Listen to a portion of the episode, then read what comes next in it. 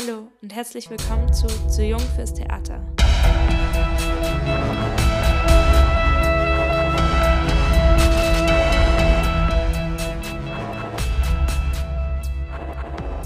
Mein Name ist Talia Scheller und in diesem Podcast spreche ich mit Menschen, die in unterschiedlichen Positionen am Theater Macht haben. Es geht darum, gemeinsam herauszufinden, warum Zugänge zum Theater für junge Menschen so eindimensional und dadurch so eingeschränkt sind und wie man das ändern könnte. Heute spreche ich mit Miriam Mahn.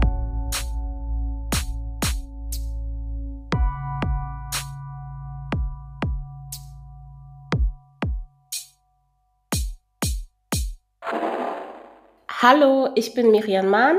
Ich arbeite als Referentin für Diversitätsentwicklung ähm, im Kinder- und Jugendtheaterzentrum in der Bundesrepublik Deutschland. Und da geht es halt vor allem um die darstellenden Künste für junges Publikum. Ich sehe mich aber selbst vor allem als Antidiskriminierungsaktivistin, ähm, als die ich auch im Parlament sitze der Frankfurter Stadt Nein, stopp nochmal. Ähm, ich sehe mich vor allem als Antidiskriminierungsaktivistin und bin auch Stadtverordnete in Frankfurt, weil ich glaube, dass es wichtig ist, dass wir mehr Diversität in allen Lebensbereichen erzeugen können. Und dafür muss die Politik auch eine gewisse Verantwortung übernehmen. Hi, ähm, damals als du, das klingt so gestellt, aber ich will es nicht wirklich fragen. Sorry, ich finde es echt ich will fragen, äh, damals als diese Stelle ausgeschrieben wurde, warum glaubst du, wurde sie ausgeschrieben? Ich nehme an, also du meinst jetzt meine Arbeitsstelle, äh, Referentin für Diversitätsentwicklung. Ich ja. glaube, dass die, was heißt, ich glaube, ich weiß sogar, warum die ausgeschrieben wurde. Also es ist ja so, dass ähm, vor einigen Jahren, ich glaube jetzt fünf Jahre ist es her, ähm, das 360-Grad-Programm ins Leben gerufen wurde, was als Ziel hatte, Menschen, die sich für Diversitätsentwicklung einsetzen, in Kulturinstitutionen zu bringen. Und das wird vom Bund gefördert. Und ähm, das Kinder- und Jugendtheaterzentrum fand das, glaube ich, gut, dass man einfach schaut, okay, wer ist alles nicht da und warum und ähm, wie können wir das verändern und haben sich dann entschieden, weil sie ja keine Kulturinstitution in dem Sinne sind, selbst ähm, diese Stelle einfach zu schaffen. Und deswegen wurde diese Stelle ausgeschrieben. Ich glaube, weil inzwischen schon ähm, in, im Kulturbereich und besonders in den Theatern es angekommen ist, dass wir eine mangelnde Diversität und mangelnde Perspektiven haben. Und wenn es dann ums Kinder- und Jugendtheater geht oder um die darstellenden Künste für junges Publikum, hat man dann noch ein viel größeres Problem. Und ich glaube, das wird einem dort viel mehr nochmal vor Augen geführt, weil wir durch die Schulpflicht ähm, sehr viele Schulklassen haben, die dann ins Theater kommen. Und die sind meistens viel diverser als dann die Häuser selbst, als die Strukturen in den Häusern, als die Menschen auf der Bühne, auf die Menschen, als die Menschen hinter der Bühne. Und, ähm, und ich glaube, dass man da zwangsläufig irgendwann sich eingestehen muss, okay, mh, hm, hier stimmt was nicht. Also für wen machen wir das hier eigentlich? Weil wenn wir das wirklich für das junge Publikum, für das junge diverse Publikum machen, dann müssen wir viel diverser werden, wenn wir auch nur annähernd die ähm, Perspektiven abdecken können wollen, ähm, die da im Publikum sitzen. Hast du das Gefühl, also es ist seltsam zu fragen, hast du das Gefühl, das hat geklappt, aber glaubst du, es geht, es ist ein großer Schritt dahin auch geglückt, jetzt in der Zeit, in der du da gearbeitet hast? Ähm, nein, also erstmal, ich habe vor zwei Jahren angefangen dort zu arbeiten und es ist halt kein großer Schritt geglückt, ähm, weil, glaube ich, von vornherein es schwierig ist, ähm, so eine Stelle überhaupt zu bekleiden. Ähm, zur Transparenz, ich bin eine schwarze Frau.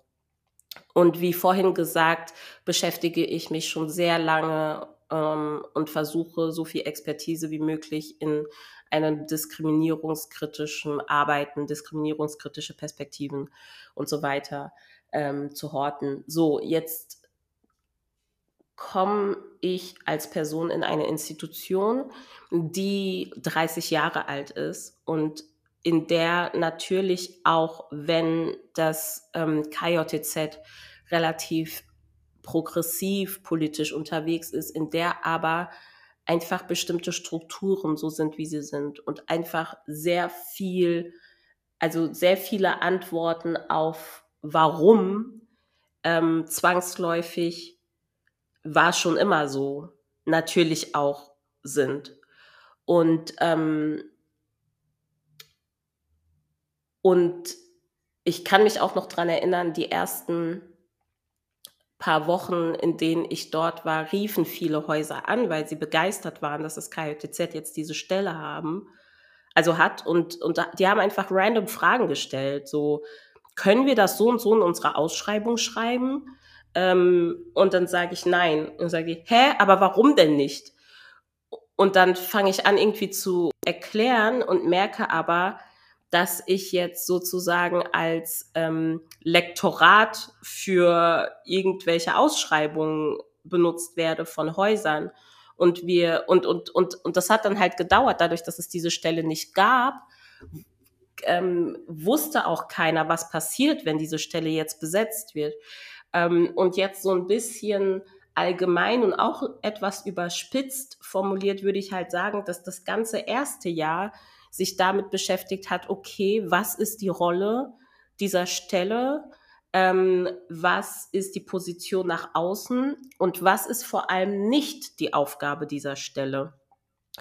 Und ähm, dann ging es halt für mich auch darum, die komplexen Zusammenhänge zu verstehen von ähm, TheatermacherInnen, vom Publikum ähm, und auch zu gucken, was will ich jetzt genau verdiversifizieren und dann auch nochmal zu gucken, was ist denn der Ist-Zustand?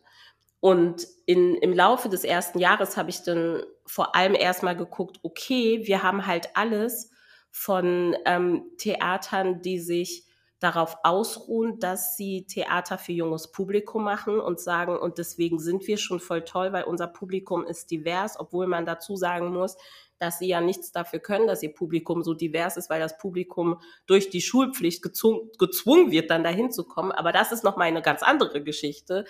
Ähm, bis hin zu Häusern, die ähm, verpflichtend für alle Teammitglieder von der Technik über ähm, das Kassenpersonal bis hin zu den SchauspielerInnen und dem, den, der Leitungsebene viele Workshops machen, sich sensibilisieren, ähm, 360-Grad-AgentInnen haben und das angehen wollen wie verrückt, aber sagen, wir sind trotzdem nicht divers. Also man hat halt, das ist schon eine riesige Schere, wenn man sich das jetzt so anschaut.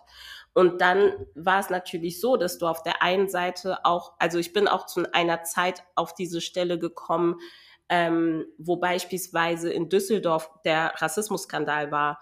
Und ähm, das heißt, das passiert irgendwie. Und ähm, das heißt, in dieser Zeit geht es vor allem erstmal darum, den Ist-Zustand zu benennen und für das Problem zu sensibilisieren und auch klar zu machen, worüber ich spreche, wenn ich von Diversität spreche, weil Diversität inzwischen ja auch oft einfach so eine Worthülse geworden ist. Und es war dann zum Beispiel auch witzig, wenn ich halt sage, ja, es gibt auch eine Diskriminierung gegen junge Menschen. Und Diversität ist viel mehr als, oh, lass uns bitte nicht rassistisch sein. Und vor allem der Begriff Intersektionalität. Es gibt also verschiedene Diversität, äh, verschiedene Diskriminierungsformen können sich verstärken, wenn sie aufeinander, übereinander gelagert sind, wenn sie aufeinandertreffen und wenn sie verschränkt sind. Deswegen kann man es nicht einzeln betrachten. Und das ist eigentlich gerade dieser Punkt, an dem ich jetzt bin, ähm, das mal festzustellen und dass die Menschen verstehen oder die AkteurInnen der Theater verstehen, dass ich mit Diversität nicht meine, oh bitte malt jetzt niemanden schwarz an und äh, setzt, keine Ahnung, ähm, eine schwarze Frau auf die Bühne. Das ist nicht das, worum es geht, sondern es geht darum, die diskriminierenden Strukturen, und für mich bedeutet Diversität Antidiskriminierung, die diskriminierenden Strukturen in den Häusern, die bestehen, müssen niedergerissen werden.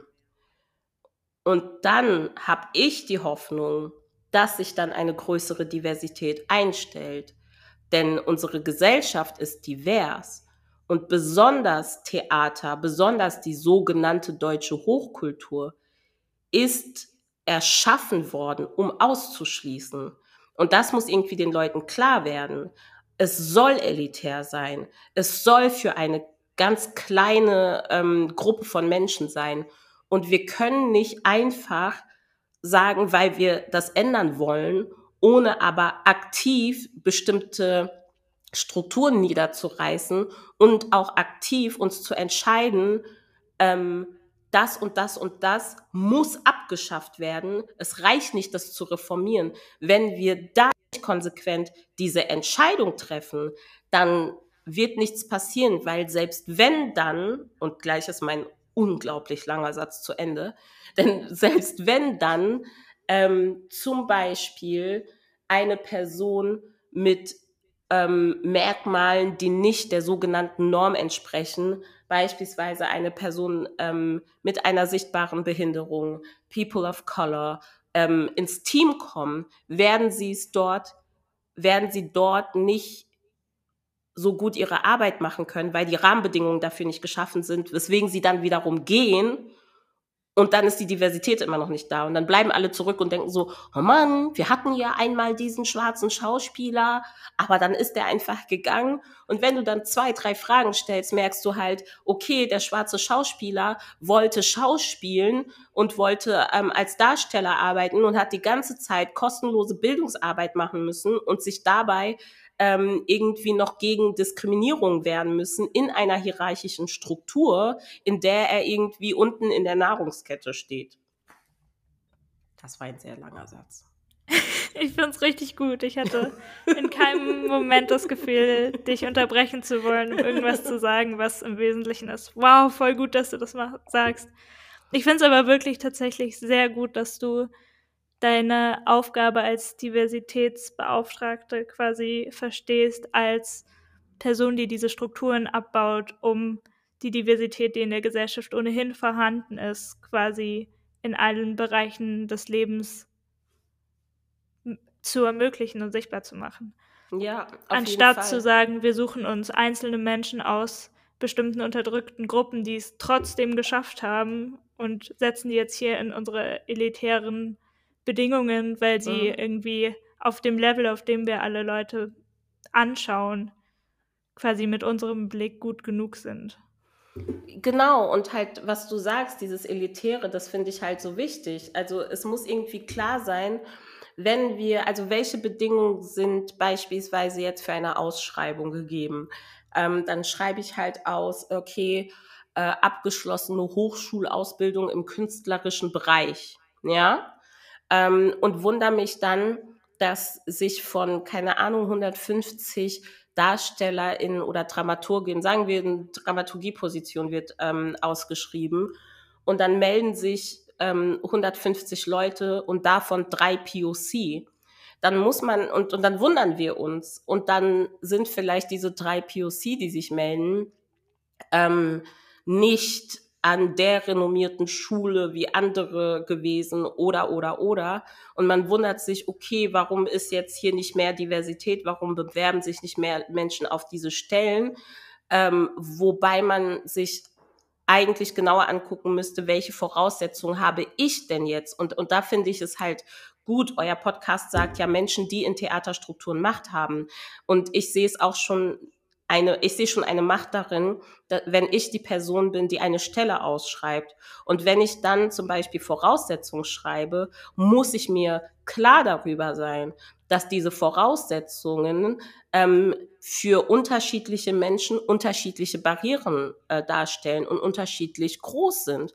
Das heißt, eine Schauspielerin oder eine Dramaturgin mit Behinderung hat vielleicht ihre Expertise als Dramaturgin nicht in einer Hochschule erwerben können, weil der Zugang zu Hochschulen so hohe Barrieren äh, darstellt, dass diese Person überhaupt nicht in diese Räume reinkommt. Jetzt hat diese Person schon trotz dieser Diskriminierung eine Expertise erlangt, die ich gerne möchte, erfüllt aber nicht die Voraussetzungen, die ich aufgeschrieben habe, die Voraussetzungen, von der ich ausgehe, dass sie mir eine gewisse Qualität garantiert. Und, und das ist ein, ein Hauptproblem, besonders in der Kulturszene und im Theater noch mal krasser, dass sich eingebildet wird, dass es irgendwelche Qualitätsmerkmale gibt, die an in einem Raster oder so abgehakt werden können. Erstmal,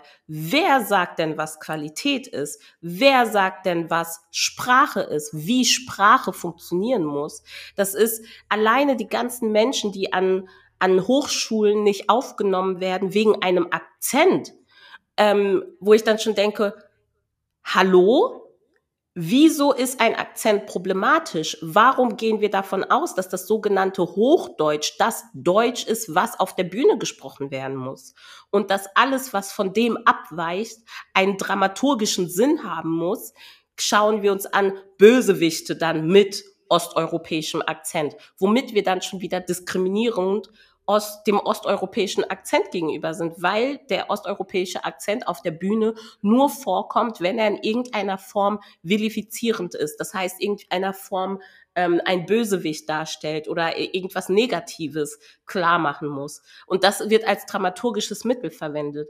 Und natürlich ist es dann so, dass eine Person die einen bestimmten Akzent hat, dann als problematisch angesehen wird für ein Ensemble. Das Problem ist aber nicht die Person, sondern das Problem ist, dass jahrelange, jahrhundertelange, ähm, also die jahrhundertelange dramaturgische Verwendung von zum Beispiel Akzenten, so. Ähm, heißt das jetzt, dass diese Darstellerin eine schlechtere Qualität an Arbeit abliefert? Ich weiß es nicht. Und, und so kann man eigentlich sehr viele Voraussetzungen ähm, sehen. Zum Beispiel also alleine irgendwie, okay, Stadt, die Trennung von freier Szene und Stadt- und Staatstheater ist halt auch dann schon wieder sowas, wo du halt einfach Menschen hast, die in der freien Szene unglaublich gute, tolle, hervorragende Arbeit machen, aber dann bei einem Stadt- oder Staatstheater nicht angenommen werden, weil wir wollen ja hier richtiges Theater machen. dann denke ich mir, okay, was ist denn richtiges Theater? Das hat irgendwann eine Handvoll weißer alter Männer ähm, entschieden, was das zu sein hat. Und wir machen ähm, 500 Jahre später immer noch das Gleiche. Voll. Ich habe vor kurzem, also nicht vor so kurzem, äh, Frankfurter Forum einen Workshop zu Adultismus gegeben. Mhm.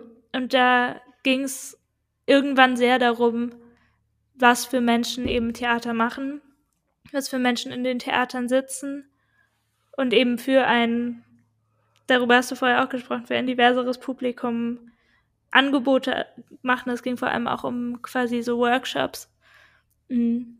Und ich wurde halt irgendwie so sehr, ich habe mich so sehr darauf fokussiert, wer tatsächlich angestellt ist oder wer ähm, in der freien Szene gefördert wird und arbeiten darf. Mhm. Und dann gab es irgendwann von den sehr vielen Theaterpädagoginnen, die dort anwesend waren, eben den Einwand, dass es ja wichtig ist, ähm, dass deren Arbeit ja quasi wichtig ist und erstmal gar nicht so wichtig, wer die macht, weil es ja sich an Schülerinnen und Schüler aus unterschiedlichen Verhältnissen richtet, weil eben die Schulklassen, an die es sich richtet, divers sind und das Publikum divers ist und das deswegen gar nicht so wichtig ist, wer denen quasi den Zugang schafft, sondern nur, dass sie den Zugang haben durch Angebote, die sich an Schulklassen richten, also auch Theaterworkshops, die sich an Schulklassen richten. Und da war ich halt dann irgendwann so richtig verzweifelt und habe halt irgendwie gesagt, ja, aber es es ist doch umso tragischer, wenn man merkt, man spricht mit einem jungen Kind, das sich irgendwie an der Hauptschule vielleicht, das sich super stark für Dramaturgie begeistert und man weiß, diese Person wird niemals als Dramaturgin arbeiten. Mhm. Oder wenn sie das möchte, muss sie sich wirklich in so einer extremen Weise durchkämpfen und da extrem dran glauben und das so als Hoffnung aufrechterhalten, damit sie den Weg schafft, der für sie einfach tausendmal härter ist. Mhm. Also ich glaube auch gerade, wie das ist in unterschiedlichen Schulsystemen und wie die Zukunftsperspektiven jeweils aussehen, das weiß man gar nicht so sehr, wenn man das nicht selbst erlebt hat. Und wenn man einfach an einem Gymnasium war und wusste, man arbeitet auf das Abitur hin und dann hat man alle Möglichkeiten und so. Man kann auch über andere Schulsysteme durch mehrere Schulen durchgehen und so zu einem Abitur kommen, aber dafür braucht man so viel Stärke und ich glaube, diese Stärke wird überhaupt nicht gesehen. Genau. Also wie anstrengend das ist. Genau.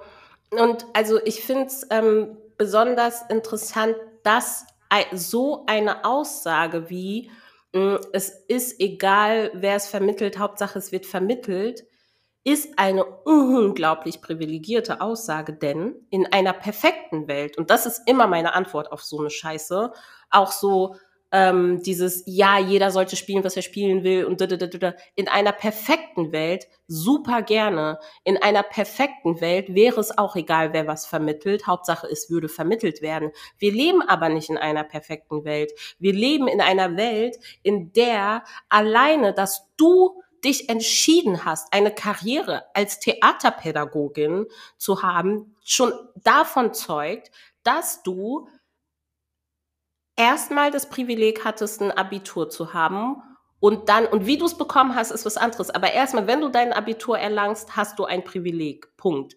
Und dann hast du mit diesem Privileg dir ein Studium ausgesucht, bei dem die Erfolgschancen so gering sind und du dachtest, I'm going to be alright. Mir wird es schon gut gehen. Und diese Sicherheit zu haben, zeugt davon, dass du in irgendeiner Form weiß, dass es irgendein Netz gibt, auf das du zurückfallen kannst, wenn du nach einer drei, vier oder sechsjährigen Ausbildung keinen Job findest. Und auch noch dann nicht unbedingt einen Job findest, der irgendwie super gut bezahlt ist. Und das strotzt vor Privilegien, weil du dich dann noch entschieden hast, in die Darstellenkünste für junges Publikum zu gehen, was irgendwie die unterbezahlte Königsdisziplin von diesem Fach ist. Und, und das sich mal klar zu machen, zeigt, wie weit weg das von der Lebensrealität so vieler Menschen sind. Das heißt, ähm, schauen wir uns jetzt eine migrantische Person an, die sozial benachteiligt wird. Ähm, die aufgrund, also dadurch, dass sie nicht aus einem Akademikerinnenhaushalt kommt, ähm, sowieso in ihrer Schullaufbahn diskriminiert wird dann hat sie diese riesige Aufgabe bewältigt, ein Abitur zu bekommen und überlegt sich jetzt, ähm, welches Studium sie annimmt. Dann ist schon die Idee, dass dann genau diese Person sich ein Studium aussucht, was so privilegiert ist und für das man, also bei dem die Erfolgschancen so gering sind, schon sehr klein. Ähm, und sagen wir dann, okay, dann tut diese Person das, macht diese Ausbildung, kommt in einen Betrieb, wo sie ständig mit Rassismus und Klassismus konfrontiert ist. Ständig, ständig, ständig. Und alles, was diese Person tun will, ist Kunst vermitteln. Ähm, klar, das ist halt, sind zwei unterschiedliche Geschichten. Und wenn man sagt, dass diese zwei unterschiedlichen Geschichten egal sind, naja, dann okay. Ist halt kacke. Und ich, ich glaube halt selbst nach, also selbst wenn wir in einer idealen Welt leben würden, wäre es immer noch nicht egal, wer es vermittelt. Weil es einfach genau. so wahnsinnig viel Kraft gibt, jemanden zu sehen, der vielleicht ähnliche Probleme hatte wie man selber und der an der Stelle steht, an der man quasi sprechen kann und einen vielleicht auch hochziehen könnte oder so. Auf jeden Fall, aber das meine ich ja mit einer perfekten Welt, weil in einer perfekten Welt wäre es ja so, dass wir ständig uns repräsentiert sehen, überall, Ähm, und deswegen es dann nicht mehr so interessant ist, wer mir jetzt heute das erzählt, weil morgen erzählt mir jemand anderes, äh, mit dem ich mich besser identifiziere. Und das ist aber halt einfach nicht so. Ähm, Repräsentation ist so wichtig, weil das, was du nicht sehen kannst, kannst du dir nicht vorstellen. Das kannst du dir halt einfach nicht vorstellen. Und dann, dann haben wir ja gerade dieses diverse Publikum. Und nochmal ganz kurz zurück zu dem, was du erzählt hast, dass gesagt wird, na ja, das Publikum ist ja sowieso schon divers. Nein, genau, weil das das Publikum so divers ist, müssen AkteurInnen in den darstellenden Künsten für junges Publikum noch viel, viel härter arbeiten, um diesem Publikum gerecht zu werden. Denn in deinem, weil das ein Publikum ist, was es verdient, repräsentiert zu sein, weil es so divers ist, müssen, es müssen einfach, und hier werde ich pädagogisch inkorrekt nicht sagen, es sollten, sondern es müssen Menschen auf der Bühne stehen, Menschen mit mir sprechen, die meine Lebensrealität zumindest verstehen oder sich vorstellen können. Und wenn ich jetzt als beispielsweise ähm, Kind mit einer sichtbaren Behinderung, sagen wir ähm, irgendwie einer Mobilitätseinschränkung oder so, im, in einer Oper sitze und eine Oper sehe, in der dramaturgisch Behinderung benutzt wird als Dämonisierung, weil das einfach noch so ist in den Häusern. Und dann vor mir eine Kunstvermittlerin ist, die das nicht problematisiert oder die das nicht sieht, wenn ich, und, und das ist ja schon richtig krass, wenn ich als Kind so viel Sicherheit hätte, das dann vielleicht anzusprechen die diesen Faktor, diesen diskriminierenden Faktor nicht mitbedenken kann, weil sie nicht die Expertise hat, weil sie sich diese Lebensperspektive nicht vorstellen kann, dann ist das hochgradig problematisch. Dann ist das traumatisierend, dann ist es schädigend, dann ist das ausschließend, weil es diskriminiert. Und das ist nur eins von 500.000 Beispielen, die ich nennen kann an der Problematik von Theater für junges Publikum, weil äh, immer noch diese alten Stücke aufgeführt werden, wo, werden, die so problematisch sind, wie Pippi Langstrumpf, wie Jim Knopf, wie äh, was wie Ahnung, Pünktchen und Anton. Also ist äh, keine Ahnung, Emil und die Detektive. Also es sind so viele Stücke, die man auch einfach jetzt mal lassen kann. Einfach lassen. Und ich finde gerade auch da ist halt einfach so sichtbar, warum die noch aufgeführt werden. Weil das halt prägende Sachen in der Kindheit vieler weißer TheatermacherInnen waren, die genau. für sie niemals irgendwie negativ konnotiert waren. Ja. Und wie sich dann gewehrt wird dagegen, Voll. dass man jetzt halt sagt, nee, lass uns mal was anderes machen. Das verstehe ich halt auch nicht. Ich schon, weil ich, äh, also weil ich eine Person in meinem Haushalt habe, die da so sehr stark argumentiert und gerade die Stücke, die du genannt hast, einfach so extrem idealisiert hat. Ich glaube, das hat echt zu tun mit mhm. so einer gewissen Kindheitsnostalgie und dem Gefühl von, das ist aber, das kann nichts Schlechtes gewesen sein. Das darf nicht irgendwie problematisch gewesen sein. Und dann so eine komplette Blindheit dafür, warum, also auf welche Weisen und in welchen Facetten was problematisch sein kann und auch was es halt bedeutet, das neu aufzuführen. Also dass das auch nochmal ein Statement ist. Mhm, Dass es nicht mhm. einfach nur ist, wir, keine Ahnung, verbrennen dieses Buch jetzt nicht oder dämonisieren das Buch nicht, sondern nein, wir feiern das Buch und wir mhm. führen es so auf, wie es geschrieben ist. Mhm. Wir verändern die Sprache nicht. Also das sind nochmal ganz andere Entscheidungen, finde ich, weil das das dann in die Jetztzeit bringt, wo es halt nicht unbedingt hingehört. Und das ist wieder total spannend, weil das, was du sagst, ist genau das, was in meinem Job eine der größten Aufgaben ist und das ist, was ich am allermeisten mache, nämlich erstmal zu sagen, entspannt euch, wenn, weil du diskriminierst, bist du kein schlechter Mensch. Und das ist etwas, was noch so krass in den Köpfen feststeht, dass Diskriminierung gleich falsches Handeln, falsches Denken, böser Mensch. Niemand will ein böser Mensch sein. Das heißt, oft kriegt man, also ist der Diskriminierungsvorwurf schlimmer als die Diskriminierung selbst. Und ähm, die erste Reaktion ist, sich zu rechtfertigen und zu wehren. Und das meine ich halt mit Diversität. Deswegen wurde auch das Wort Diversität dafür erfunden. Also wir haben halt nicht gesagt, hey, äh, das Motto unseres Hauses diese Spielzeit ist, nicht mehr zu diskriminieren, weil das ja bedeuten würde, wir hätten ja schon mal diskriminiert, sondern wir sagen, uh, wir wollen mehr Diversität irgendwie und wir wollen das positiv ausdrücken. Ähm, und das ist ja dieses Talent dafür, dumme Sachen und schlechte Sachen zu machen und dafür dann schöne Wörter zu erfinden, ähm, weswegen ich mich so darauf beziehe, dass es darum geht, aufzuhören zu diskriminieren. So, jetzt nochmal zurück und dann gehen nämlich die Schotten runter, weil davon ausgegangen wird, okay, wenn ich das mache, bin ich ein böser Mensch. Bist du aber nicht. Weil mir hilft es total zu wissen, dass unsere gesamte Gesellschaft ähm, diskriminierend ist, dass unsere gesamte Gesellschaft unglaublich weiß, männlich, kolonial geprägt ist und dass ähm, able-bodied, cis, straight, all diese Sachen uns von der Gesellschaft als Norm dargestellt werden. So, dafür können wir nichts. Das ist in jeder Zelle unserer, unseres Seins mit eingewoben. Wenn ich das aber dann sehe und anfange, das aktiv zu hinterfragen, tue ich was Gutes. Also das heißt, dass alleine das anzuerkennen, dass das so ist, bringt mich auf die Seite der Lösung und weg von der Seite des Problems.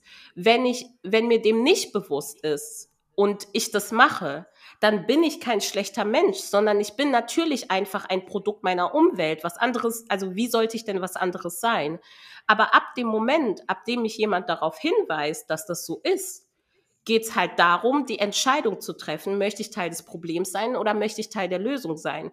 Möchte ich gerne aktiv, weil ab dem Moment mache ich es aktiv. Ab dem Moment, ab dem ich sage, hey, diese Schoko-Schaumsüßspeise hat schon meine Oma immer so genannt und deswegen werde ich sie jetzt auch so nennen und will mir das nicht wegnehmen lassen. Ab dem Moment bin ich ein Teil des Problems und dann ist es eine Entscheidung. Und dann muss ich es auch aushalten, dass so Leute wie Thalia kommen und mir das um die Ohren schlagen und sagen, hey, das ist doof. Ähm, und ich glaube, das ist halt das Wichtige, weil es mich total entspannt. Es entspannt mich so sehr, äh, dass ich weiß, okay, ich kann nichts dafür. Ähm, und wenn mich jetzt jemand aus einer marginalisierten Gruppe, der ich nicht angehöre, sagt, du, das und das und das und das ist aus den und den Gründen problematisch oder auch einfach, hey, das, was du gesagt hast, hat mich verletzt und diskriminiert, ähm, ist es für mich meine erste Reaktion, oh Mist, Entschuldigung. Und dann kann ich, wenn die Person gerade die Kapazitäten dazu hat, fragen, warum, aber vor allem kann ich nach Hause gehen und einfach googeln, warum das problematisch ist. Und da wird schon ganz, ganz viel kommen. Und ähm, dann kann ich, äh, wenn ich jemanden kenne, der dieser marginalisierten Gruppe angehört, sagen, hey, hättest du Lust ähm, und die Kapazitäten, mir etwas bezüglich deiner Marginalisierung zu erklären? Und dann muss ich aber auch akzeptieren, dass die Person sagt, nö, will ich dir nicht erklären. Ist halt so. Ähm, und das ist für mich total, also für mich ist es super befreiend, weil ich so denke, oh, voll gut. Ich kann ja nichts dafür. Voll. Ich habe das Gefühl, es hat so viel auch mit Fehlerkultur zu tun. Mhm. Vielleicht sage ich das, weil ich wirklich einfach ziemlich jung bin und bis vor kurzem in einem im Schulsystem war, mhm. wo einfach nochmal ganz anders mit Fehlern umgegangen wird. Mhm. mhm. Aber ich habe das so, also ich habe Angst vor Fehlern extrem internalisiert. Mhm. Ja. Also wirklich sehr, ja. sehr, sehr. Ja und immer das Gefühl, wenn ich einen Fehler mache, kann das extrem schlimme Auswirkungen haben. Und ja. vor allem, wenn ich viele Fehler mache. Ja. Also auch diese Häufigkeit von Fehlern hat nochmal sowas. So und so viele Fehler in einem Test bedeutet, du hast eine 4 und dann ja. es wirklich knapp irgendwann. Ja. ja. Ähm, und, und ich glaube, gerade bei Diskriminierung ist es halt so, dass sich Fehler total häufen. Also, dass sich ähm, Sachen, die man vielleicht in einem Nebensatz falsch sagt oder so, wirklich häufen können über die Zeit, in der man das lernt. Mhm. Ähm, ja. Oder so, genau, und dann ist es halt, also ich verstehe die Panik und irgendwie dieses extrem schlechte Gefühl von, oh, oh Gott, oh Gott, oh Gott, ich will mich damit nicht beschäftigen, weil dann mache ich noch mehr Fehler. Ich glaube, diese Reaktion verstehe ich halt extrem gut. Und da mhm. sind wir auch bei wieder unserer diskriminierenden Gesellschaft. Denn was tun wir, wenn wir Kinder nicht nur ähm, dazu zwingen, in vorgefertigten, unnatürlichen, unintuitiven Situationen zu lernen, und ich mache gerade, also lernen in Anführungsstrichen, ähm, sondern ihnen mitgeben, dass eine Person, eine, eine einzige Person, die in den meisten Fällen nicht wirklich eine Beziehung zu mir als, als Mensch hat, mich dann bewertet. Erstmal muss ich Leistung erbringen, oft kontraintuitiv. Und dann werde ich anhand dieser Leistung, die ich eigentlich gar nicht erbringen will, vielleicht, bewertet. Und, äh, und anhand dieser Bewertung entscheidet sich dann, wie mein Leben aussieht. Und das ist das, was passiert, wenn man sich unser jetziges Schulsystem anguckt. Denn die Gaußklammer-Funktion zu lernen hat ganz, ganz wenig mit etwas zu tun, was ich wirklich will. Und ich werde es nie vergessen mit meinem Lehrer damals, Herr Schmidt, wie der mir diese Gaußklammer-Funktion immer um die Ohren geschlagen hat. Und ich habe es einfach überhaupt nicht verstanden. Ähm, und da erzähle ich jetzt mal was Privates von mir. Ich bin nämlich sehr früh Mutter geworden und bin dann ähm, in der 11. Klasse raus aus der Schule und habe dann über Fernabi also über eine, eine Fernschule mein Abitur gemacht, nicht mehr mit Lehrern, also die und und nicht mehr in dieser klassischen Form. Und ich bin wirklich keine sehr fleißige Person. Und ich habe halt innerhalb von einem Jahr den Stoff von der gesamten Oberstufe gelernt und wurde in acht Fächern geprüft, weil es plötzlich so war. Erstens wusste ich, warum ich es halt tue. Und zweitens ähm, war es ja anscheinend durchaus wichtig, wer mir das jetzt vermittelt. Denn ähm, ich war genauso alt wie vorher und plötzlich waren Gauss-Klammer-Funktionen, naja, okay, die waren schon noch ein Problem, aber ich habe halt mit einer Person gesprochen, der bewusst war, ey, es geht hier darum, dass du ein Abitur machst und nicht darum, dass du die Gauss-Klammer-Funktion verstehst. Und wenn die Gauss-Klammer-Funktion so viele deiner Ressourcen und deiner Energie nehmen, dann klammern wir die doch mal aus und versuchen zu gucken, ob du in anderen Bereichen ähm, in Mathe mit weniger Ressourcen einen größeren Ertrag an, äh, an de den Anforderungen erreichen kannst. Und wenn du das dann machst, na ja, was willst du denn? Willst du eine Eins oder willst du, reicht dir eine Zwei oder reicht dir eine Drei? Und lass uns mal gucken, wie wir da am besten hinkommen. Das wär, ist ein Umgang auf Augenhöhe. Und ähm, dieser Umgang, den ich erlebt habe in der Fernschule als Jugendliche, die ich aber ja noch war, ähm, war der Umgang, wie mit Erwachsenen umgegangen wird. Und, ähm, und plötzlich war ich nämlich nicht mehr, war das nämlich nicht mehr von oben herab. Plötzlich war es nicht mehr, du musst das jetzt so und so und so und wenn du es nicht so machst, dann geht's nicht und und und und und. Und das fand ich total interessant und, und auch da und natürlich auch mit, mit der Geburt meiner Tochter kam, habe ich dann verstanden, was Adultismus ist. Ähm, was es ist, dass jemand anderes einfach davon ausgeht, dass sie besser wissen, was du brauchst, als du selbst. Und das ist so absurd und, und, und so gruselig eigentlich. Und das sind bei den meisten jungen Menschen ihre ersten 18 Jahre in denen du ständig fremdbestimmt bist. Einfach rund um die Uhr. Du bist fremdbestimmt. Und, und das ist so krass. So, jetzt haben wir eine Gruppe von diesen Menschen, die ständig fremdbestimmt waren, die dann jetzt plötzlich sagen, ey, ich werde mir auf gar keinen Fall jetzt von dir und ich weiß gar nicht, wer du bist. Du bist nämlich gar keine Lehrerin und du kannst mich auch gar nicht bewerten und du kannst mir auch gar keine Note geben. Von dir werde ich mir nicht sagen lassen, wie ich meinen Schnitzel zu nennen habe. So. Kann ich dann verstehen. Das hat mich vorher auch irgendwie ein bisschen gestört, als wir so über Kinder- und Jugendtheater gesprochen haben und darüber, wie divers die Klassen ja sind. Mhm. Weil ich es auch so, also ich kann das nicht mehr hören, dass Schulen nicht diskriminieren und dass das Schulsystem nicht diskriminierend Oha, ist und dass es da das alles denn? an Diversität gibt. Also das stört mich so hart und das hört man so oft im ja.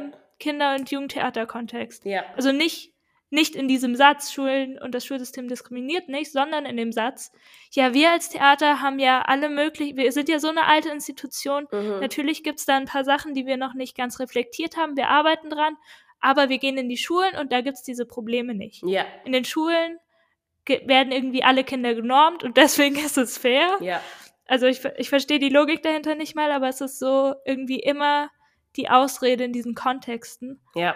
Und ich bin halt eine Person, die super krass durchs Schulsystem gefallen ist. Also ja. Das kann ich immer mir vorstellen, weil sonst Leute. du, Also, du, Schei, du redest nicht wie jemand, der da irgendwie, eine Person, die da irgendwie leicht durchgekommen ist. voll. Ja, das war richtig Geht mit Hölle. der Einstellung nicht. Äh, Also das mit dem, mit dem ersten Mal davon auszugehen, dass Gleichsein ähm, irgendwas mit Gerechtigkeit zu tun hat oder dass der Anspruch sein sollte, alle werden gleich behandelt, ist halt echt idiotisch. So, ähm, wir können uns, wir können keine Diversität feiern, die nicht zur Konsequenz hat, dass die Diversität in allem mitgedacht wird. Und, ähm, und, und die Schule tut nichts anderes als so, so, wir haben halt dieses, und ich finde so Tierbeispiele oft problematisch. Ich werde es aber hier trotzdem machen, weil ich äh, dieses Beispiel eigentlich ganz anschaulich finde. Wenn wir jetzt sagen, okay, wir haben eine ähm, Diversität von Affen, Elefanten, Giraffen, Fischen, äh, Leoparden, Geparden ähm, und sagen, okay, die Aufgabe ist es jetzt, ähm, so schnell wie möglich 100 Meter zu laufen, hm, dann werden bestimmte das besser können und andere nicht so gut, aber nicht, weil sie dumm oder sonst was ist oder nicht, weil, ähm, weil sie es nicht wollen, sondern weil sie einfach andere Voraussetzungen haben. Also für einen Fisch ist es halt wirklich, wirklich schwierig, 100 Meter zu laufen. 100 Meter schwimmen ist dagegen schon total in Ordnung. Und deswegen sollte es halt ja vor allem darum gehen, ähm, warum sollen jetzt 100 Meter gelaufen werden? Und dieses Warum wird überhaupt nicht mehr hinterfragt im Schulsystem. Es wird einfach so getan, wie es schon immer getan wurde. Und es wird dann einfach immer weitergemacht. Und, ähm, und wenn man dann, und ich finde es auch immer spannend, sich das mal historisch anzuschauen. Das heißt, warum ist unser Schulsystem, wie es ist? Was war denn das Ziel? Davon, als es erschaffen wurde? Und ist dieses Ziel immer noch das Ziel, was wir halt heute haben? Und wenn wir dieses Ziel immer noch haben, ist es ein gutes Ziel, so. Ähm, und, und unsere, unsere, unser Schulsystem wurde nicht erfunden, damit wir kritisch denken, hinterfragen, kreativ sind und ähm, die Welt verändern sondern das wurde halt erstellt, damit wir in verschiedenen Bereichen so funktionieren, wie der Staat uns braucht, dass wir halt funktionieren und dass wir vor allem gemütlich sind. Ähm, wir sollen dahin erzogen werden, möglichst wenige Konflikte auszulösen, we möglichst wenig Reibung, möglichst wenige Störungen. Und das wird halt versucht, indem fremdbestimmt wird, äh, und indem einem vermittelt wird, dass man seiner eigenen Wahrnehmung oft nicht trauen kann. Das ist richtig schlimm. Das ist halt psychologisch, was, wie viel gegaslightet wird alleine an einer Schule. Wenn ich ankomme und sage, hey, warum ist das so und so? Und die sagen, das ist ja gar nicht so. Und ich sage, ich sehe aber, dass es so ist. Und die sagen, ist es aber nicht, das bist du. Und dann gehe ich halt heim und bin einfach gegaslightet. Und das ist in der Psychologie tatsächlich emotionaler Missbrauch in der Schule. Ich finde, man merkt Ja, auch, Entschuldigung. also ich finde, man merkt auch in der Art, wie mit dem Schulsystem umgegangen wird, also von Schülerinnen und Schülern und von Ex-Schülerinnen und Mhm. Schülern, extrem bestimmte Zeichen von Traumatisierung, zumindest bei manchen Menschen. Mhm. Ja. Also gerade dieses Gefühl von, ich bin so froh, daraus Ja. zu sein, ich will mich damit nie wieder Ja. beschäftigen, ich werde nicht irgendwie versuchen, dieses System zu ändern, ich bin einfach nur froh, dass es weg ist. Ich glaube, das ist halt so ein großer Teil davon, warum es nicht geändert wurde. Und dann gibt es eben den adultistischen Teil, dass die Menschen, die noch im System sind, sich grundsätzlich so also durch alles, was jungen Menschen passiert, so machtlos fühlen, dass sie nicht das Gefühl haben, das System ändern zu können, aus dem System heraus, sondern erst, wenn sie vielleicht irgendwann fertig damit sind? Naja, und auch. Also ich habe das Gefühl, dass es einfach so viel revolutionäre Energie wird so kontrolliert erstickt in diesem System. Ja, genau. Und, und natürlich auch, und das ist super wichtig, was du vorhin gesagt hast, auch wenn du das so ganz leise gesagt hast, dass ähm, Menschen, die aus der Schule rauskommen, ähm, ganz viele Anzeichen von Traumata haben. Und ein Anzeichen ist halt auch diese gewisse ähm, ähm, Amnesie. Also, dass man es halt dann auch vergisst wie schlimm es war. Das musst du natürlich, um auch zu überleben. Dann kommst du nämlich dahin, dass wir das über Generationen weitergeben. Nämlich dann habe ich meine eigenen Kinder und sehe, okay, jetzt kommen die halt dahin und um mein Kind in ein Regelschulsystem stecken zu können, ähm, ohne das weiter zu hinterfragen, muss ich natürlich mir selbst einreden, dass es eigentlich nicht so schlimm war und dass eigentlich auch was ganz Gutes aus mir geworden ist und, und, und, und, und. Ähm, und das finde ich so problematisch. Und ähm, das ist so wichtig, wenn wir halt über junge Menschen und über Adultismus sprechen. Und ich glaube, dass das bei mir einfach wirklich ein Vorteil war, dass ich halt früh Mutter geworden bin und selbst sozusagen auch noch ein Kind war und selbst Adultismus erfahren habe, ähm, während ich ein Kind hatte und damit, glaube ich, ähm, einen gewissen Vorteil hatte, das anders zu reflektieren oder auch Kritik anders aufnehmen zu können von meinem Kind. Ähm, und sich einfach mal zu überlegen, wenn eine Frage gestellt wird, warum, mal zu überlegen, ob ich denn überhaupt wirklich die Antwort habe auf diese Frage.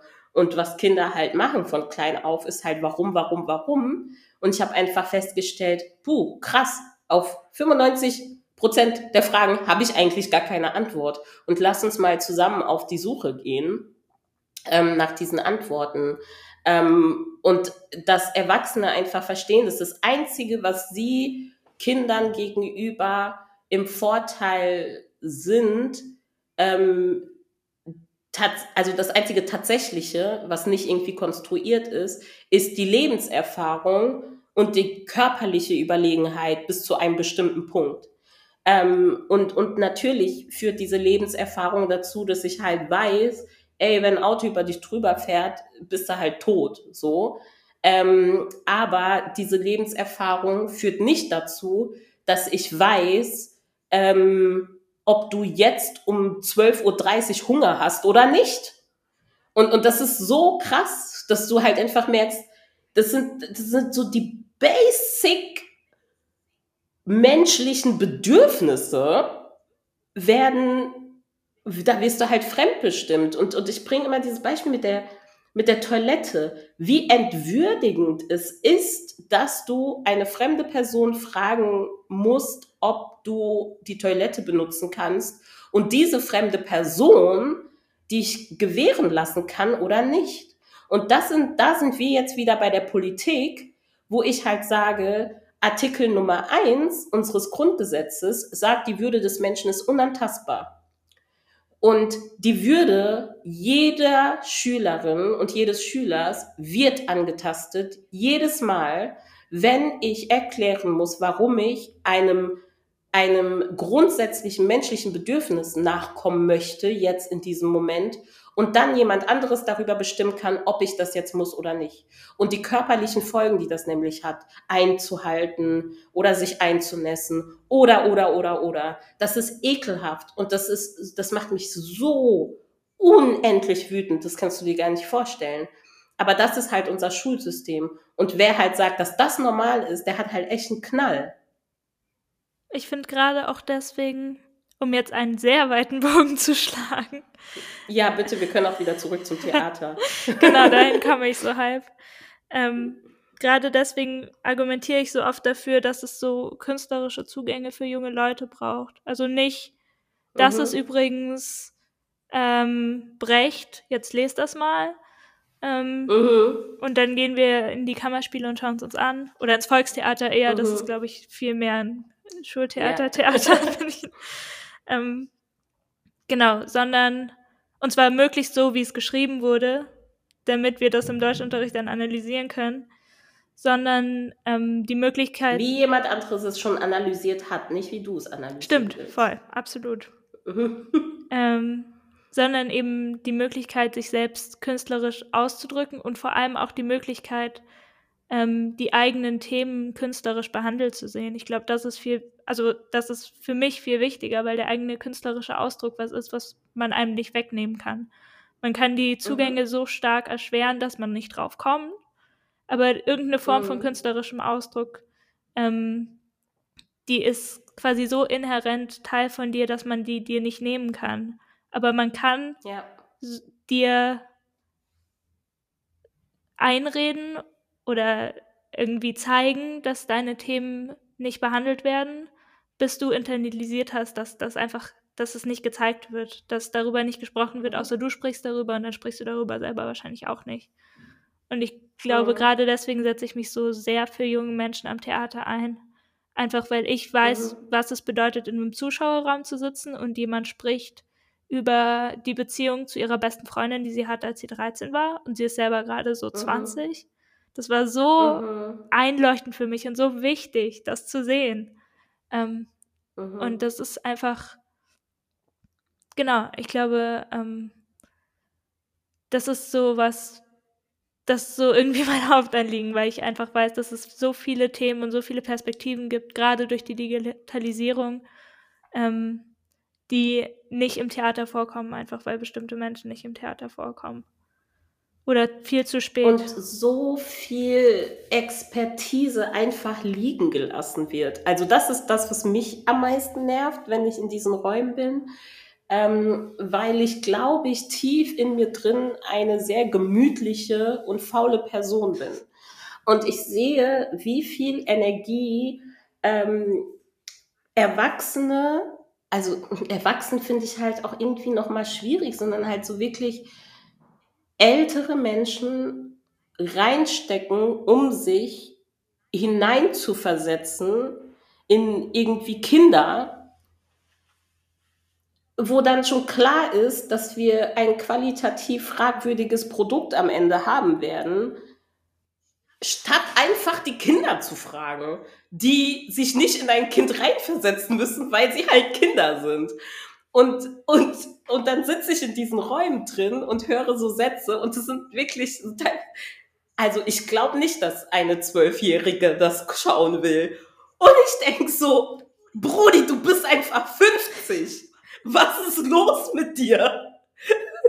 Und du weißt, du, du überlegst, ob ein zwölfjähriges Mädchen das jetzt interessant findet. Lasst uns doch mal mehrere zwölfjährige Mädchen einfach fragen. Und das Allerwichtigste, wenn diese zwölfjährigen Mädchen uns sagen, dass sie da keinen Bock drauf haben, lass uns ihnen glauben und es dann lassen. Und ähm, ich finde es halt, keine Ahnung, ich finde es halt so super logisch, wenn ich das so sage. Aber ich habe jetzt einfach so viele Jahre so oft diese Erfahrung gemacht, dass diese Idee von mir, lass uns einfach verschiedene zwölfjährige Mädchen fragen und wenn wir sie dann gefragt haben und sie sagen, das ist doof, dann lass uns den glauben und das ad acta legen, die stößt auf Widerstand. Die stößt bei mir aber auch auf Widerstand. Weil, Dass also, meinst, ich glaube äh, auch so zwölfjährige Mädchen zu fragen. Ja, also nicht grundsätzlich, aber ich finde es so traurig, wenn ähm, Kinder und Jugendliche immer nur als Beiräte in Theaterprozesse mit eingebunden werden oder als spielende Personen und dann so getan wird, als wäre es was, was in Kollaboration mit Kindern und Jugendlichen passiert ist, obwohl sie vielleicht, also obwohl die Personen nie als Personen wahrgenommen wurden, sondern immer als Gruppe und als repräsentativ mhm. für eine Gruppe. Du fragst ja nicht ein zwölfjähriges mhm. Mädchen, du fragst fünf und dann sind die deine Peer Group für alle zwölfjährigen Mädchen. Und ähm, ich also ich finde, das hat auch nicht so viel mit, ähm, also so würde man Erwachsene nicht behandeln. Oder man behandelt Erwachsene manchmal so, aber gerade eben nicht im Theater, sondern in Momenten, wo es dann sehr um Quote geht zum Beispiel. Und ich finde, das ist irgendwie auch gut, sich das so vor Augen zu führen.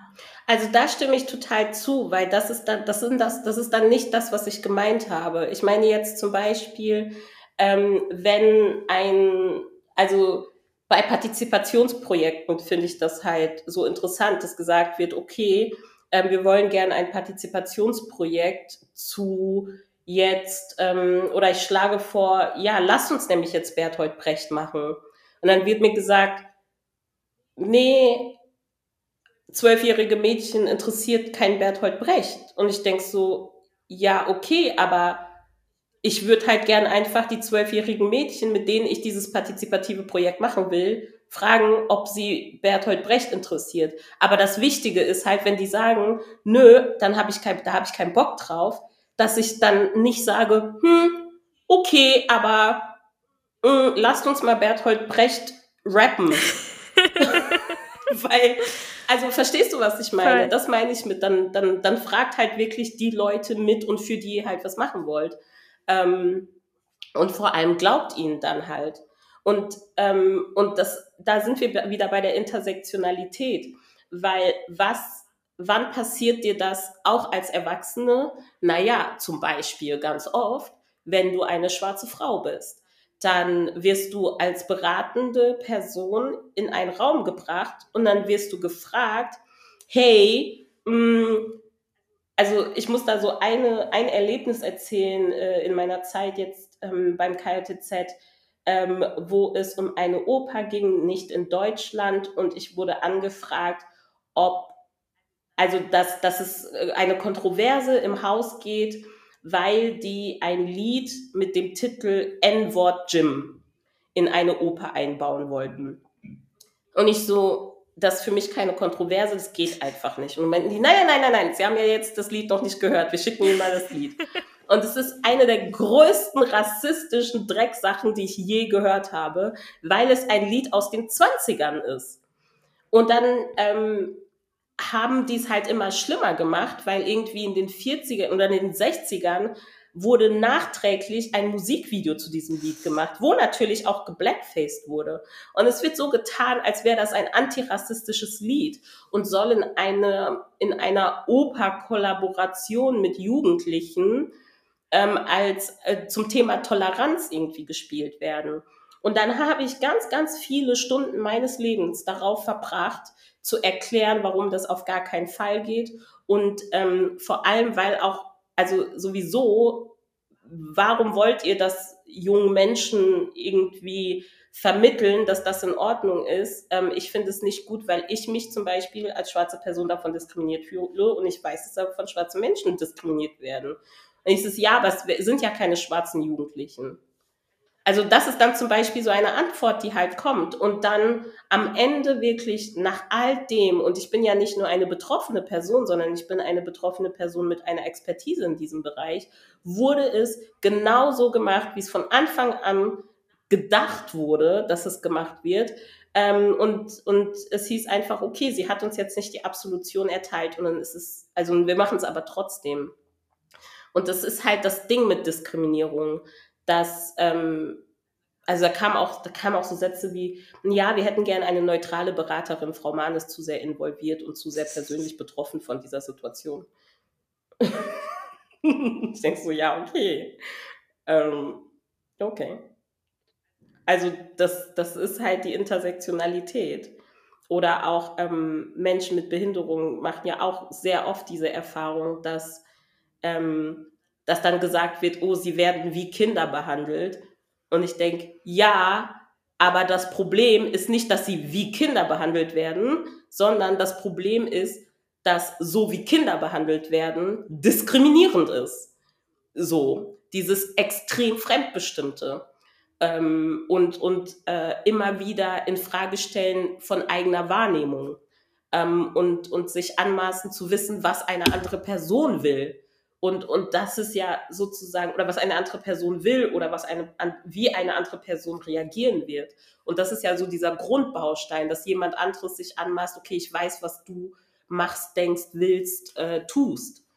Um, und, und im Theaterbereich ist es deswegen so unglaublich fatal, finde ich, weil du in einem Bereich, in einer Institution, in der alles möglich ist. Und das ist das, weswegen ich dieses Medium so toll finde, weil alles möglich ist. Eine Kiste kann ein Raumschiff sein und ein Blatt Papier kann irgendwie die Sonne darstellen und ein Nichts kann äh, keine Ahnung was sein. Also und da schränkst du diese Unendlichkeit der Möglichkeiten ein mit Realismus, dem Realismus von einer abgefuckten Gesellschaft. So.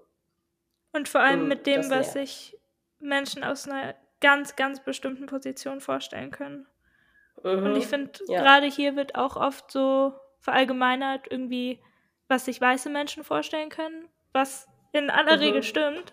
Ähm, aber es gibt einfach noch so viel mehr beschränkende Mechanismen. Mhm. Also es sind auch eben weiße Menschen mit Hochschulabschluss.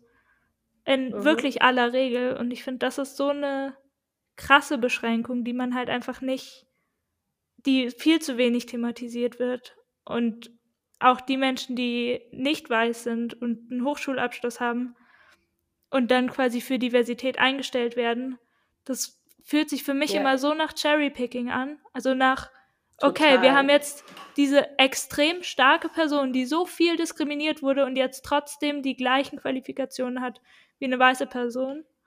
Irgendwie. Mhm. Klar stellen wir die ein, also so natürlich. Ähm, mhm.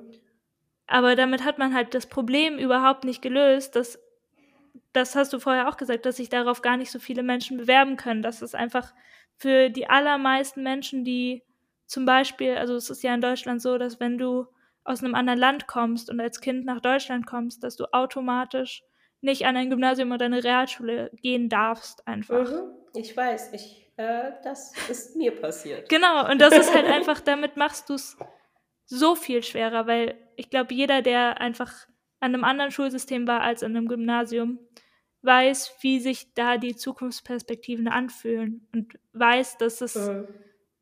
In der Schule werden tatsächlich die Menschen gemacht, die die Gesellschaft will und die Gesellschaft will auch Menschen mit bestimmten Schulabschlüssen.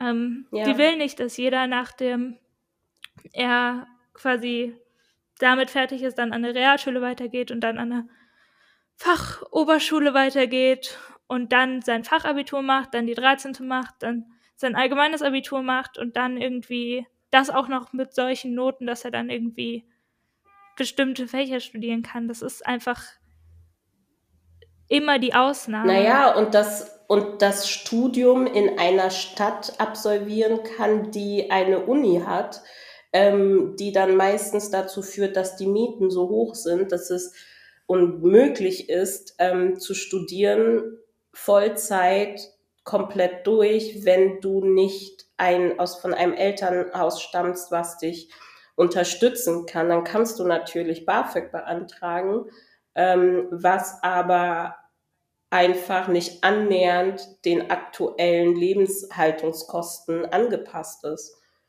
Und ähm, wenn du das alles irgendwie geschafft hast ähm, und dann halt auch noch die Kapazitäten hast, etliche unbezahlte Praktika ähm, zu absolvieren, wofür du am besten dann einfach nicht mehr isst, weil du kannst dir halt kein Essen kaufen dann, äh, dann hast du es irgendwie geschafft. Das ist alles schon wirklich ähm, sehr ungerecht. Und ich habe das Gefühl, das macht halt Und, halt niemand, der in der Kunst oder im Theater arbeiten will.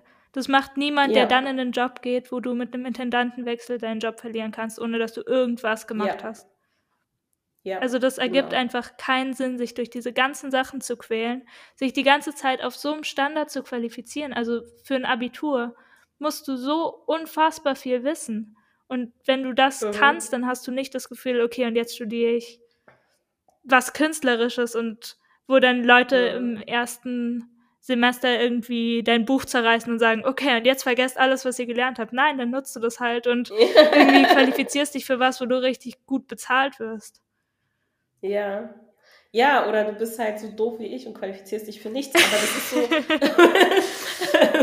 das ist halt so, also das ist ein, ja, einer der, der vielen Teile, aber ich finde ich würde gar nicht sagen, okay, für den künstlerischen Bereich, keine Ahnung, brauchst du keinen, äh, keinen Hochschulabschluss und der soll irgendwie abgeschafft werden. Ich finde, es gibt einfach so viele Möglichkeiten. Ähm, warum ist es nicht möglich, an ein Haus zu gehen und dort eine Ausbildung zu machen? Warum ist Regie nicht eine Ausbildung? Warum kannst du Regie nicht von einem Regisseur oder einer Regisseurin lernen, indem du ihre Arbeit begleitest äh, und sie irgendwie unterstützt darin? Ähm, Dramaturgie, same story. Wenn du interessiert bist, warum kannst du nicht ähm, eine Ausbildung ähm, zum, zur Dramaturgin machen? Warum denn nicht? Warum geht es nicht? Dramaturgie ist Weil nicht mal ein Bachelor, das ist ein Master. Das ist auch. Ja, so. und das ist halt, das ist so absurd. Warum gehst du nicht an die Häuser und schaust, wie das irgendwie funktioniert? Weil, und, und, und das ist ja auch wieder dieses Thema der sogenannten Qualität, die äh, mit der Voraussetzung eines Masters in Dramaturgie in irgendeiner Form sichergestellt werden soll, dann hast du eine Dramaturgin, die das irgendwie studiert hat und denkt, es ist in Ordnung, einem Bösewicht irgendwie einen russischen Akzent zu verpassen und diesen Bösewicht halt humpeln zu lassen. So. Ja, toll. Was ist denn das für eine Qualität? Weil das dann wiederum selbst in dieser so elitären Ausbildung nicht Teil der Ausbildung ist. Und vor allem. Und dann frage ich mich, was dann diese Ausbildung wert ist. Und vor allem hast du dann Menschen, die einfach so glücklich waren mit ihren Umständen immer oder dass es nicht vorausgesetzt, aber zum Beispiel die aus Nostalgiegründen eben Pippi Langstrumpf-Pünktchen und Anton Jim Knopf aufführen mhm. wollen, anstatt das Bedürfnis zu verspüren, neue Geschichten und neue Narrative für Kinder zu erfinden. Ich finde auch, das ist, mhm. da geht es wieder um revolutionäre Kraft auf eine Weise. Menschen, die so gut mhm. funktionieren in diesen Systemen, haben, erzählen nicht die gleichen Geschichten für Kinder wie Menschen, die in den Systemen nicht so gut funktionieren. Und mir ist es aber trotzdem wichtig, jetzt dort zu sagen, dass es ja, weil man privilegiert ist, nicht heißt, dass man irgendwie ein schönes Leben hatte. Oder weil ich bestimmte Privilegien habe, heißt es nicht, ah, ich musste nie hart arbeiten oder so. Es wird halt oft vermischt und besonders, also auch weil wir das jetzt irgendwie so krass kritisieren, ähm, ist es mir zum Beispiel wichtig zu zeigen, ey, ich bin unglaublich privilegiert, weil ich habe eine Hauptschulempfehlung bekommen und habe aber weiße Großeltern, die einfach komplett auf die Barrikaden gegangen sind ähm, und äh, auch so viele Privilegien mit an den Tisch gebracht haben, als wir damals mit dem Direktor gesprochen haben, dass ich dann doch aufs Gymnasium konnte. Das ist ein Privileg, was ich hatte. Ähm, und trotzdem, und, und ich habe auch das Privileg, dass ich noch nie in meinem Leben Krieg erlebt habe oder wenn ich zum Arzt will, dann gehe ich. Also ich habe so viele Privilegien. Ähm, und trotzdem kann ich mir nun mal nicht anmaßen, äh, Sachen zu verstehen oder Lebensperspektiven von Menschen, ähm, naja, darstellen zu können, die ich nicht habe. Ich habe vor so, allem. Die ich nie gemacht habe. Ich habe da auch das Gefühl, es ist wieder irgendwie so ein Glaube, dass man entweder Täter oder Opfer ist dass ich das so mhm. sortieren mhm. kann oder dass man entweder ähm, betroffen von Diskriminierung ist oder Diskriminierung ausübt. Dabei ist es einfach beides mhm. und zwar die ganze Zeit. Mhm. Ähm, und ja. ich habe das Gefühl, wenn du kein schönes Leben hattest, also es kann dafür alle möglichen Gründe geben, aber ich glaube, in der Regel ist Diskriminierung Teil der Gründe. Und dann kannst du dir anschauen, mhm. auf welche Weise du, du diskriminiert wurdest. Und ich kenne ganz viele Menschen, die denken, sie werden nicht diskriminiert, die aber von mhm. Sanismus komplett diskriminiert werden die ganze Zeit. Also wo es mhm. um Stigma, um ähm, mentale Gesundheit geht. Mhm. Was gerade mhm. halt, also das, du kannst in so vielen Bereichen Glück gehabt haben und dann hast du ein traumatisches Ereignis und hast plötzlich eine extreme Arbeitsstörung und dann wirst du so stark diskriminiert. Also das ist einfach.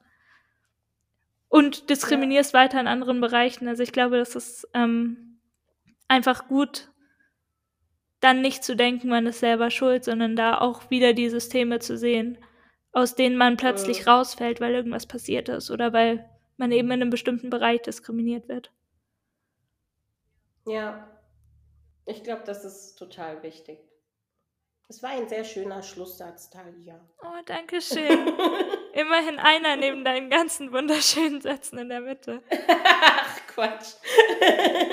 Mir hat es richtig Spaß gemacht, jetzt mit dir zu sprechen. Vielen Dank, dass du mit mir gesprochen hast. Sehr gerne und danke, dass du mich eingeladen hast. Und ich hoffe, das ist nicht unser letztes Gespräch. Ja, hoffentlich nicht. Du kannst dich immer melden.